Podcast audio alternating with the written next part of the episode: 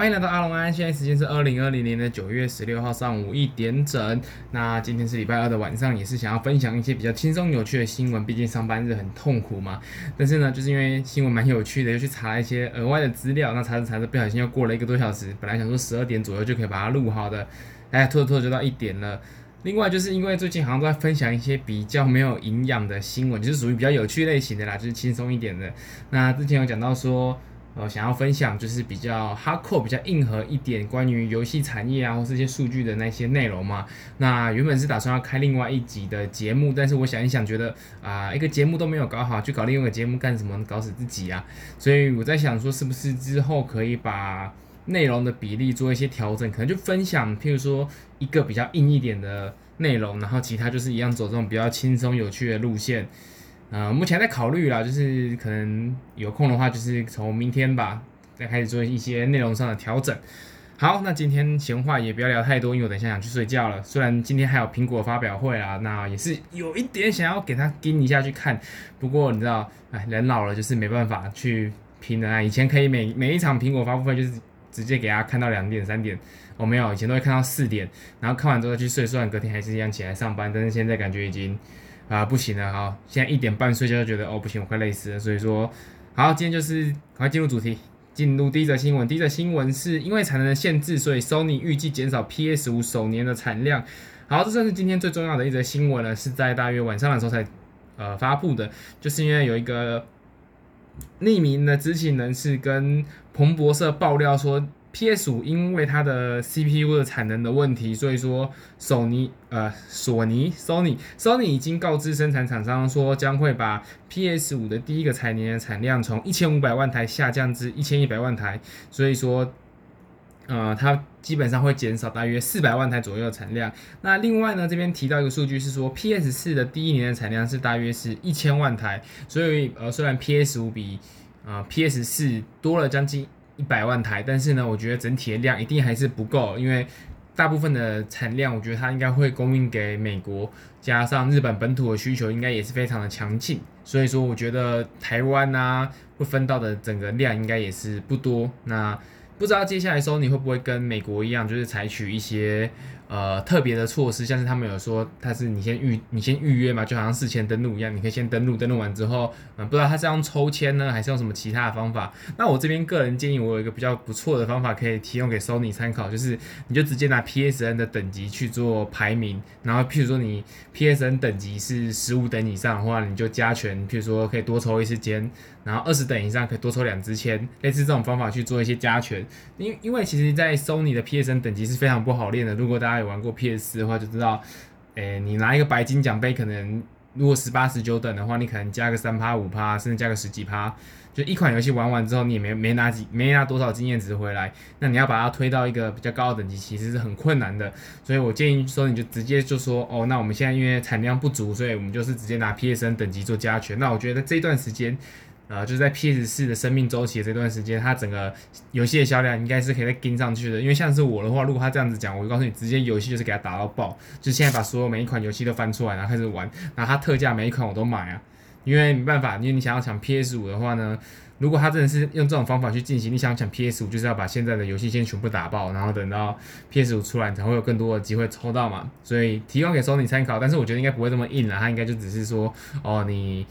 呃，有 PS 的账号的话，你就可能就是可以才可以抽，然后或者是呃，为了避免黄牛黄牛的话呢，可能就再做一些特殊的限制。那我觉得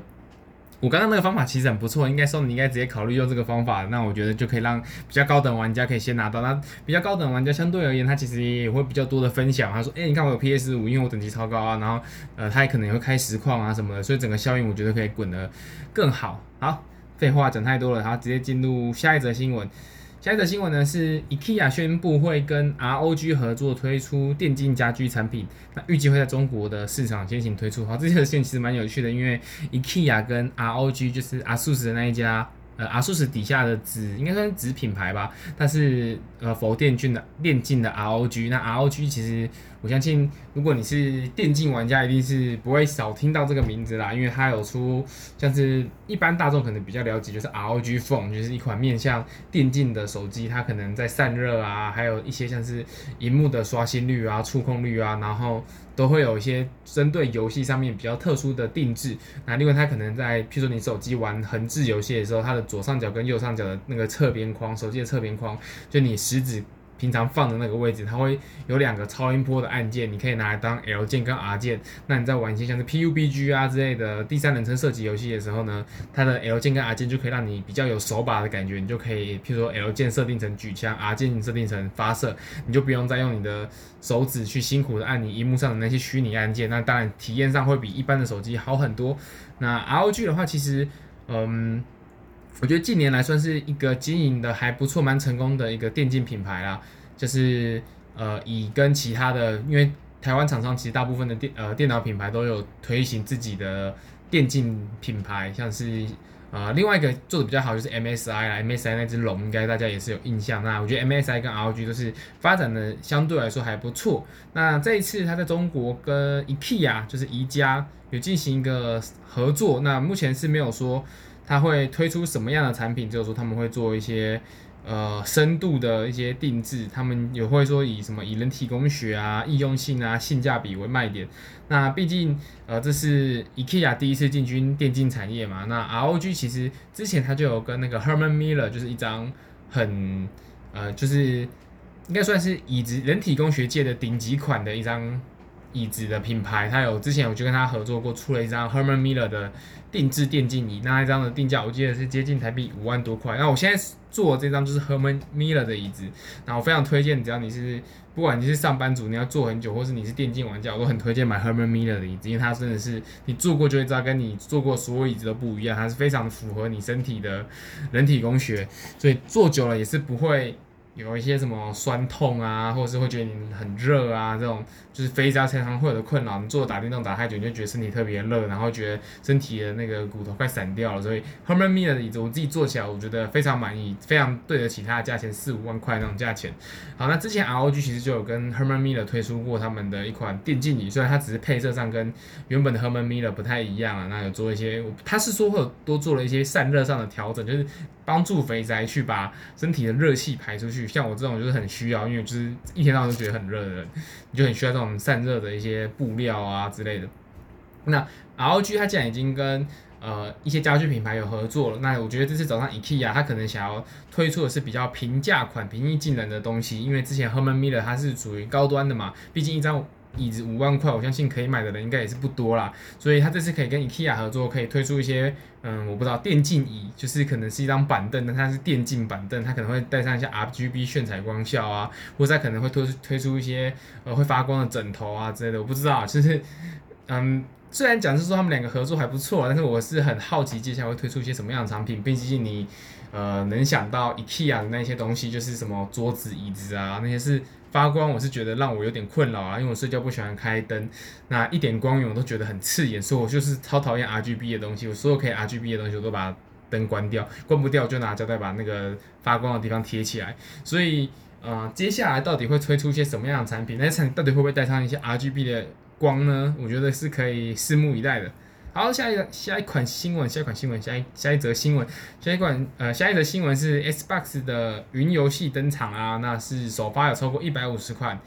游戏，并且不需要额外的费用。那就在今天呢，Xbox 有宣布它的云游戏，也就是它的那个 Project X Cloud 是已经从今天正式推出了，就是九月十五号的美国时间已经正式推出。那它会把呃这个 X Cloud 服务归嗯。就是归在 Xbox Game Pass Ultimate 这个服务下面，就是 Xbox Game Pass 的最高阶级的那个会员，它是不需要再额外的费用，就是你只要买了这个 Ultimate 的这个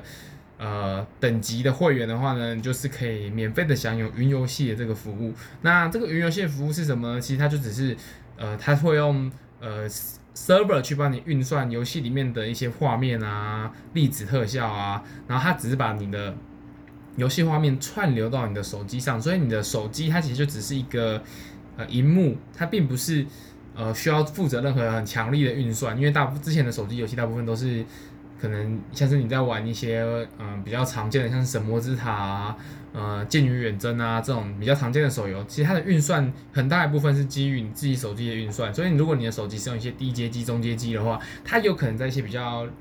嗯多的特效的时候会顿、会 lag，或者是你玩这种 PUBG 这种大型的多人游戏，你人一多或是场上的。呃，反应物件越多，那可能就会导致你的手机 lag，或者你的手机你可能拿低阶机或中阶机，你根本跑不动 PUBG 这种大型的游戏。那在呃，像是现在推出的这一款呃云端游戏的服务呢，它其实就是把整个运算的工作全部丢给 server 去做，所以你的显你的。手机就只要负责显示，可能在负责一些串流的部分，就是你可能会有一些网络上的跟 server 做一些资讯交换，它并不是对手机的效能非常的要求，你只要可以显示出来画面，你就可以拿拿到 server 的资源，就是跟你看一个 YouTube 影片差不多啦。你手机跑动 YouTube 影片，应该对串流游戏其实大部分的串流游戏的。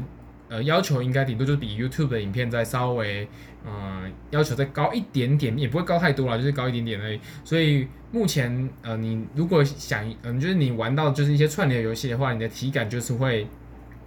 呃，在画面上面会体感会好很多，因为它的整个运算都是在十二嘛，所以它可以运算到甚至是接近你在 PS 四甚至是 PC 上面的画质，因为你你就等于在看一部实况影片，那你的实况影片就开个一零八零 P，你那个游戏画面不是也是跟你直接玩的时候一样吗？就是就是跟。你在电脑上面显示的效果其实是一样的，但是呢，它就是把画面串流下来之后，你可以进行操作，然后你再把它再把你的那些操作的指令传回给 server，所以其实整个体验起来应该会像是你在玩一个呃 YouTube 影片，但是你可以操纵里面的角色的这种概念去进行。那目前其实呃云端游戏这种概念呢，它最需要解决的其实是反应的问题，因为你知道。光是我们网我们看 YouTube 的影片的时候，你开一零八零 P 它都会 lag，就台湾的网络其实已经算不差了。但是你要你说每个地点它都能看一零八零 P 的影片吗？不见得吧。像在捷运站什么的时候，你就是 YouTube 影片都会卡了。不要说你加上多加上一个，因为你 YouTube 影片只是单方向从 server 把影片拉下来嘛。那你要玩游戏的话，其实还有个很重要的点是，你要把你输入的指令再传回去给 server。然后呢，这中间的传输的过程呢，你的延迟要越低越好。因为假设你在玩什么 FPS 游戏，好，你在玩射击游戏，你按左边，然后你的枪要转了，结果隔了零点五秒，那个枪才开始转。我告诉你，早就被人家爆头，你早就喷掉了。或者是你在玩 PUBG 这种比较需要即时反应的游戏的时候，你只要有一点点那个，或是一点点的顿，它都会非常的影响你的游戏体验。那目前的话，之前 Google 有说它的 Stadia 它还是一个云端游戏的服务，它有说它解决了就是延迟的问题，但是目前大部分我看到有进行测试的，不管是实况组啊，或者是一些报道出来，其实都还是会有 lag 的问题。所以以 Google 它这么有有这么多底蕴科技底蕴的公司，它都没有办法很完美的去解决说，呃，就是 lag 这件事情，就你玩操控的时候会顿。那他都没有办法解决了。目前其实 xBox 我不确定，因为我没有目前还没有深入的去去研究，就是 Project X Cloud 这个 xBox 的云端游戏服务是不是有什么特别厉害的技术？因为它毕竟。呃，Xbox 比 Google 它在游戏领域耕耘的更久嘛，所以它这些眉眉嘎嘎它一定是更懂的。那目前我是没有确不太确定它有没有一些比较厉害的地方可以去解决延迟的问题。但是就目前我以 Stadia 这个情况来说，它其实它都还是会有延迟，所以导致于说整个云端游戏的体验并没有到非常的好。那目前的话，至少。看起来 Xbox 的策略是说，哦，这是一个附加服务，它就是一个挂在 Xbox Game Pass Ultimate 上面的一个附加服务，所以你不用额外的付费，那你只要是最高级的会员，你都可以享有这个服务，所以应该会有蛮多人去尝试看看，说云端游戏到底是怎么样的体验啦。那以我自己的想法来说，其实它很适合玩一些不需要这么有。反应的游戏，它就不适合玩人王嘛？PUBG 这种就是你只要一顿，然后你就是直接恼火了，你就想摔手把，那手现在的手把是你的手机摔下去两万多块。那它其实比较适合玩的是 RPG 类的游戏，或者是一些益智类的游戏、策略类的游戏。那像是譬如说你可能在玩 FF 十七，好了，不要？FF 十七没有，FF 十五啦，不是十七。诶，FF 十五可能举例也不太好，因为它其实也比较偏动作。嗯。讲一个像是《三国志十四》好了，这种策略游戏，它就不需要你非常的计较你的反应时间，你就有很多时间可以去思考你的下一步动作要干嘛。所以你在玩这种游戏的时候，它就很适合进行串流。那它就不太要求说你的反应时间它一定要跟得上。那接下来的话，我觉得可以再看看 PS 阵营，因为目前 Xbox 已经出招，说我的云端游戏服务已经上线了，而且是免费挂载在 Ultimate 下面的一个加值服务。那目前 Sony 还没有说他们，哎、应该说 Sony 其实它有原本它就有一个呃 PS Now 的服务，但是目前 Sony 是还没有说它要怎么跟它的 P 呃像是 PS Plus 会员，它怎么进行一个整合，然后未来会不会推出？就是在台湾推出都还是一个未知数，至少目前是没有，所以我觉得除了可以看看接下来 Xbox 在这一方面是有什么比较特别的呃动作，或者有比较特别的一些黑科技吗？那或者是 PS 阵营要怎么进行应对？我觉得也是蛮有趣的，可以再观察观察看看。那讲到呃刚刚讲到云端游戏，其实我跟 Xbox 的话就不能不讲到说他们，我之前一直讲说他们在推订阅制服务嘛，因为订阅制服务其实。啊、是微软它最近几年来比较成功的一项服务，就是包含 Windows 跟之前讲到的 Office 嘛。那它现在也在游戏上面推行了订阅制服务。但是呢，今天有一则新闻是说，Take Two 的 CEO 并不看好订阅制的服务。那 Take Two 这家公司大家可能会听起来好像比较陌生，但是大家一定会玩过它的游戏，因为它其实底下有两家最知名的。呃，游戏公司就是它的，它是两家这两家公司的母公司啊。它下面的第一家子公司叫做 Rockstar Games。Rockstar Games 它旗下有什么游戏呢？就是 GTA 系列啦，就是 GTA 五的那个 GTA。另外，它像是有出《避险狂杀》，就是 RDR Two，就是 RDR 系列的，都是在 Rockstar 下面。那它就是 Take Two 旗下的一家公司。那它旗下另外一家公司叫做 Two K Games。那 Two K Games 底下听它这个名字，大家应该就知道是什么了，就是它底下会有。呃，NBA 2K 啊，或者是 NBA，或者是 MLB 2K 啊，这种二 K 系列的运动游戏，所以它其实是一家非常厉害的一家公司。毕竟它在，呃，至少以 GTA 跟二 K 系列来说，它都是非常的成功。所以我觉得他们讲出来的东西，呃，一定是有一定的分量在的。那他们对于之前，呃，Xbox 一直在持续推行的这个订阅制的服务呢，他们的呃总裁其实是。有特别提到说，他们觉得，呃，订阅制服务其实并不适合游戏业。那他们的 CEO 其实，呃，CEO 是总裁吗？好像不是，CEO 是执行长。好，没关系，我们就叫 CEO。好，他们其实的 CEO 他有特别认为说，呃，因为他们在影视，就是这个订阅制服务会起来，其实最一开始的革命是在影视业，也就是一些。呃，最常用到就是 Netflix 嘛，那中国可能有爱奇艺啊、哔哩哔哩啊这种巴哈姆特的那个动画风啊，这种就是属于观影体验它的革命。那他他这边举的一个例子是说，呃，美国人平均每个月会看一百五十个小时的电影和电视，所以说呢，呃，Netflix Netflix 上面的十三个美元的订阅一个月，他就会觉得看起来很划算。但是游戏呢，就是。就算你有非常大量的内容，他也不觉得说 Xbox 一个一个月要花三十五美元这样子是不是划算？因为他觉得是其实是呃不划算的。那其实我有以我自己的观点来看的话，我是觉得不好说，因为以目前 Game Pass 上面的游戏来说，哦，我就觉得一个月花三百四百块，其实只要玩到一款就可以算划算。但是你就是必须要有那个时间去玩一款。像我自己其实最近也。没有太多时间可以去玩游戏啊，包含，呃，就是不管是要录 podcast 还是什么，就是那时间这种东西挤一挤，也以为跟卤沟一样挤挤就有，但是你知道，就是跟卤沟一样是没有就没有了。所以我自己是最近没有时间玩游戏。那你看，如果是我这种人的话，订阅 Game Pass 就非常不划算，因为你 Game Pass 的游戏每一款我都玩不到，可能玩不到个三五个小时吧。但是 Netflix 跟 YouTube Prime 这个东西，我就觉得是。呃，非常划算的，因为它对我来说，我是一个每天都会使用到 Netflix 跟 YouTube 的人，所以说它对我来说，这个服务第一个是便宜，便宜之外，它又可以在占据我的蛮大的一部分的生活时间，所以它对我来说是相对便宜的。但目前以 Xbox 跟 Sony 的服务，我觉得就，呃，它其实 Take Two 的这个 CEO，我觉得他讲的也是非常的有道理啊，因为，呃，你看，如果你的游戏只要一个月玩不到一款，其实你就不划算。但是你一款游戏要玩的时间相对来说又很久，因为你可能，呃，我以比较简单的动作游戏，可能至少也要五十个小时吧。那你可能 RPG 游戏八九十、一百个小时都有可能。那你如果说八九十个小时，你玩你玩超过两个月的话，其实你的整个成本也是垫上去，因为你一个月假设是三四百块的啊、订阅服务的费用的话，那你两个月的话，其实你就需要将近六百到八百块。台币的钱，但是你六百块到八百块台币的话，你可能买二手片也是差不多的钱，或者是你等特价的时候买，你可能也可以买到这个价钱。所以说订阅制的服务在 Take Two 方面，他是觉得不看好。但我觉得也有一个可能是因为 Take Two 的游戏其实相对来说都是非常热门的，因为你看 GTA 系列，他们光是卖实体片跟他们线上的商城的东西，他们就卖到赚翻了嘛。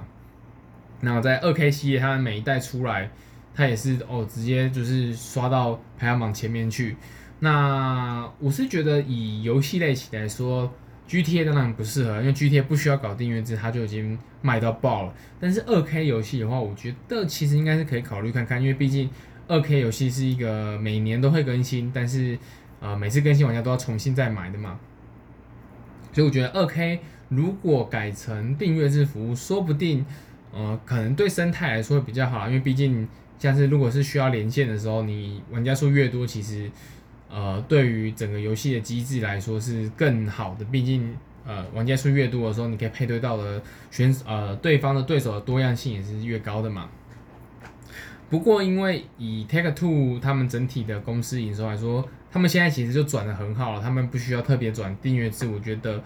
也是情有可原，而且也蛮有道理的，所以我觉得接下来到底是订阅制这件事情会成功吗？还是就跟 Take Two 说的一样，就是可能并没有这么的呃跟想象中一样的美好？是呃接下来未来到底会怎么样呢？我觉得就再观察看看吧。好，那下一则新闻是《原神》的 PC 版，呃今天开放不删档测试。那《原神》其实。之前在刚出来的时候，大家都说抄袭萨尔达嘛。那目前看起来他们改动很多东西，呃，也不能说是改动很多东西，可能是之前公布的片段内容太少，所以大家觉得说啊，这不就萨尔达吗？但是目前他们有很多新的内容出来之后，我觉得也渐渐的跟萨尔达越走越不一样，他要走出自己的路啦。那抄袭这件事情到底是好还是不好呢？我觉得这其实没有所谓的好坏，因为游戏业我我必须老实讲，就是以游戏业整体的历史来说，一定是不断互相的抄袭的。就是你你不管是之前的大公司啊，或是到现在的手机游戏公司啊，大家都是互相抄来抄去的。就是像小精灵，他一开始可能看到的哦，比方说小精灵好，就是一开始的那个太空侵略者，那个那应该叫小蜜蜂啦，对，就是打外星人那一块嘛，他也是看到觉得说，呃。之前在那个乒乓很红嘛，所以他就觉得，诶，这个东西好像可以做，但是他想做一些改进。所以你觉得他是抄袭的吗？也不见得，他其实是抄他的概念，但是他做了自己的设计。所以我觉得游戏就是这样，你就是一直不断的互相抄来抄去。那像是 Sonic 之前有讲到，他是看到马里奥之后，他觉得他也要推出一个类似有一个固定形象的角色来当 Sega 的吉祥物。所以你说他是抄袭他的概念吗？这也说也说是抄袭，也是。说是也是，说不是也不是啊。所以游戏业其实我觉得一直都是建构在一个你先去学习别人到底做了什么，那你你先把它东西先全部抄好，你可以抄到一模一样之后，你再来去看说你要怎么去做改进。那你的改进，你只要做个五趴十趴左右的改进，对于玩家来说就是一个完全不一样的东西，是一个全新的体验。所以目前来看，我觉得《原神》至少它不是全抄，它是抄完之后有。再融合他自己的想法去做一些改进。那今天既然 PC 版已经有不删档测试了，但很可惜的是我并没有 PC，就我家里根本没有电脑，已经没有 Windows 的电脑了。要玩的话，可能还要去找网咖什么的，比较麻烦啦。所以我是比较想要在 PS 四平台，因为它目前哦，因为呃，原神还有一个特点是它是全平台的中国制的游戏，这点其实是蛮难得的。我觉得这也是中国厂商。进步的一个象征吧，毕竟就我自己所知，其实之前并没有一个这种等级的中国手游，不是中国手游，中国游戏可以做到跨平台，类似 f o r n i t e 这样跨平台，是所有的不管你用哪一个平台，你都可以玩得到。譬如说你用 PS 四啊、iOS 啊、安卓啊、PC 啊，当然它并没有跨到像 FONAI 那么厉害，是连 Switch 啊、Xbox 它都跨进去，但是至少。目前它已经完全涵盖涵盖到了，就是 console 的跟手机的跟家用主机跟呃，家用主机是 console 哈，就是有 console 端跟呃手机端跟 PC 端，至少它这三个部分都已经涵盖了，呃涵盖到了。那我觉得这是中国厂商的一个呃创新，或是应该说是一个里程碑式的一个概念的地位了。那接下来到底原神会是呃一一波起飞呢，还是直接大爆死？就是觉得真的是粪 g 呢？我就是一样观察。好，下一则。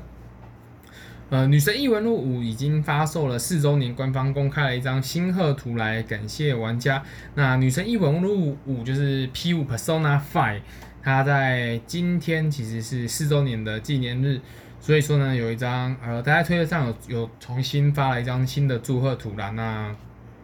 基本上 P 五是一款日系 JRPG 的顶点。那它在最近其实有推出了 P 五 R，就是呃女神异闻录五皇家版。那皇家版其实跟原版的 P 五比起来，是改进了非常多的小地方，跟原版一些不流畅的。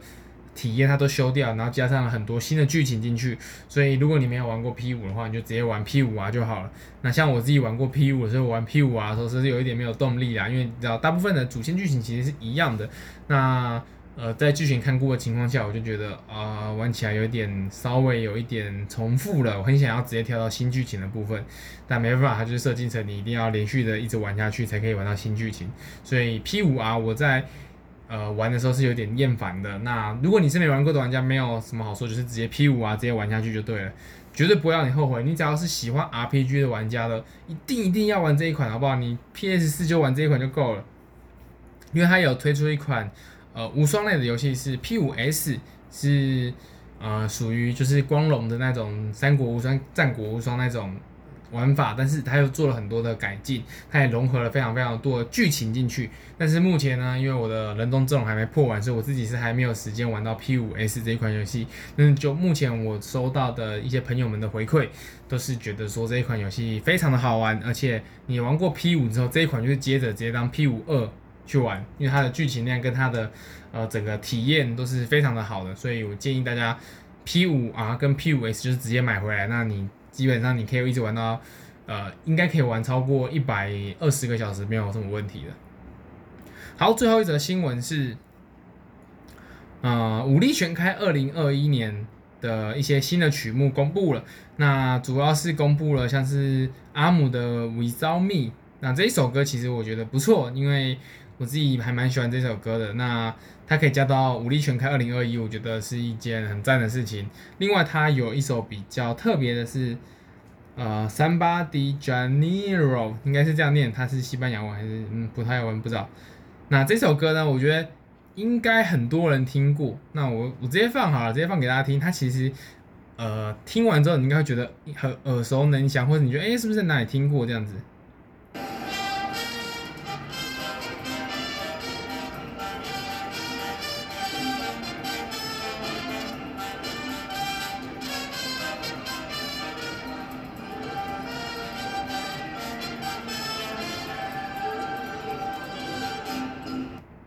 就是这一首。那我不知道大家有没有，就是会觉得说，哎，这首歌好像在哪里听过啊？那好，我可以，我我自己啦，我自己，我后来很认真的想一下，我到底在哪里听过这首歌？那我自己想起来，因为我是在球场的应援曲里面有听到，就是在棒球场上面的应援曲，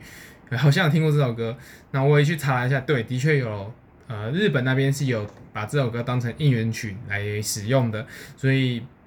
特别放了一个就是管弦乐团的那版本，所以。大家应该应该说管乐团的版本啊，那听到之后就觉得说，嗯，对，这首歌有听过，所以二零二一我觉得至少这两首歌没什么问题。那会不会跟二零二零就是武力全开二零二零一样，加上一些中文歌曲进去呢？也蛮有可能的。接下来因为它的情报还在持续的揭露中嘛，所以他没有说呃全部的完整的歌单到底有哪一些，但是呢。呃，就是距离它的发售还有一段时间嘛，它目前是预定在十一月十二号的时候会进行发售，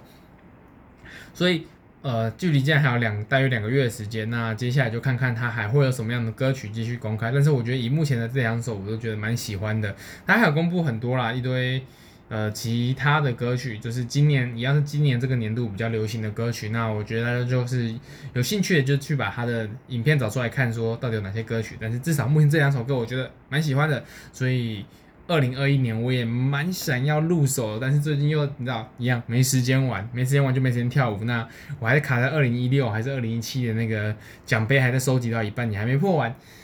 唉，所以想入手，至少以这两个来说，我是想入手，那就再看情况吧。好，呃，那今天基本上就到这边，呃，其实有两则新闻我是。也想讲啊啊，算算一起讲好，一起讲好。就是弹珠超人有一个后继的作品，叫做也不是弹弹珠超人后继作品，就是算是他的一个后后继的企划吗？对，就是宝特瓶超人，宝特瓶盖超人，它是跟弹珠超人很像，但是它是用来发射宝特瓶盖的。嗯，这个我觉得很有趣啦，因为小时候大家都应该都玩过弹珠超人嘛，就是可以把弹珠弹进去，不是弹进去，把弹珠塞进去之后，有很多周边的那种改造配件，你可以延长那个弹珠的炮管啊，那你可以加上那些就是弹夹啊，然后什么单手配件啊，然后什么强力配件啊，你可以让弹珠射出去更强力啊，然后像那种什么地狱三头龙啊，还是什么地狱三头犬，它可以把你的那个弹珠打出旋球啊。这种很很多玩法啦，所以它现在有出一个很类似的东西，是瓶盖版的。因为我不知道大家有没有玩过瓶盖的棒球，就是你可以把瓶盖，然后你扣在手指上，然后弹出去，然后你可以弹出不管是旋球、曲球，或者是嗯、呃、指叉球啊这种各种不同的棒球的轨迹。但是它轨迹会很夸张，因为瓶盖很轻，然后它旋转起来其实嗯转速也很快，所以它在轨迹上面。会比棒球来的更大，然后它其实它的呃训练成本也比也相对棒球来说比较低，因为你可能练个一两天，你就可以投出一个可能曲球啊，或者是快速球啊、变速球啊这种，嗯、比较棒球你可能要练个你可能要练个好几年才可以练出来的这种特殊球种，你可能在宝特瓶盖上面，你只要抓到诀窍，你可能突然就练会了。所以宝特瓶盖其实是呃很有趣的一个东西，如果你有玩过。宝特瓶盖的棒球的话，那目前推出的这个看起来像弹珠超人的东西，我觉得，呃，不知道它接下来会不会继续发展呢？因为它目前其实是在 Switch 上面的一款算是游戏吗？但是比较像是周边，就是一个因为 Switch 很喜欢出那种跟实体联动的游戏嘛，所以目前看起来是一个新的玩具啦。那接下来会不会继续发展出成一个像弹珠超人一样的庞大的系列呢？不知道，但是我觉得这是很有趣的一个东西，分享给大家。好，最后一则新闻，最后真的是最后一则。最后一则新闻是，呃，Switch 八月的销售表现非常的亮眼，那是创了美国八月硬件销售的最高额。那在呃，Nintendo Everything 还有报道到说，在上个月美国市场的任天堂 Switch 的表现是非常的抢眼的，并且他们创下了新的硬件的销售记录。那这个记呃销售记录其实是打破了当呃当年 Wii 最火红的时候，它在二零零八年八月的时候创造的这个记录。所以说整体而言，跟二零零八年的那个 Wii 的记录相比的时候呢，在今年就是二零二零年八月 Switch 的这个销售记录。销售记录是比当年二零零八年八月的那个 We 的记录还要再高出了一倍的销售额，但是实际上到底是卖了多少台，他并没有讲清楚，他只是特别讲说，哦，